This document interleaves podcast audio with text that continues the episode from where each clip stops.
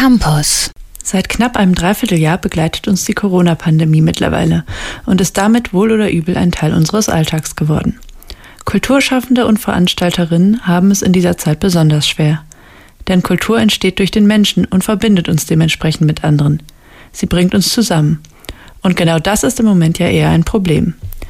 Also werden Theater, Kinos, Clubs und Co. vermutlich auch die letzten sein, die wieder im Regelbetrieb öffnen können.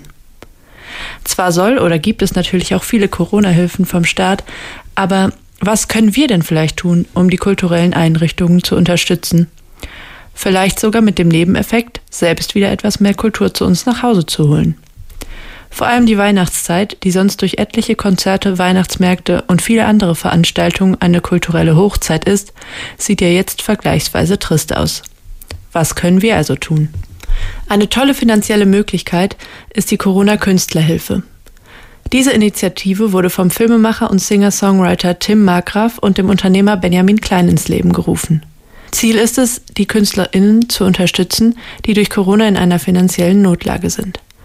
Dafür gründeten sie den Verein First Class Session Artist Support e.V., durch den Spendengelder gesammelt werden und treuendisch verteilt werden. Wenn ihr selbst betroffene KünstlerInnen seid, könnt ihr euch auf der Homepage coronakünstlerhilfe.de eintragen, um bei der Ausschüttung der Spendengelder berücksichtigt zu werden.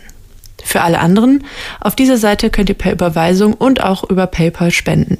Der Betrag ist euch vollkommen selbst überlassen. Wenn ihr mögt, könnt ihr daraus direkt einen monatlichen Beitrag machen.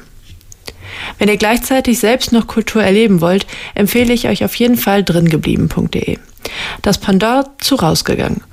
Ob Konzerte, DJ-Sets oder Lesungen, ihr habt täglich etliche Streaming-Möglichkeiten. Zugang zu den Streams erhaltet ihr über ein Online-Streaming-Ticket. Bei manchen Events gibt es feste Preise. Oft könnt ihr aber auch selbst bestimmen, wie viel ihr zahlen wollt. Also wirklich eine tolle Idee, von der alle was haben. Schaut also auf jeden Fall mal auf dringeblieben.de vorbei, wenn ihr es nicht schon längst gemacht habt. Beide Homepages verlinken wir euch auch nochmal auf kölncampus.com.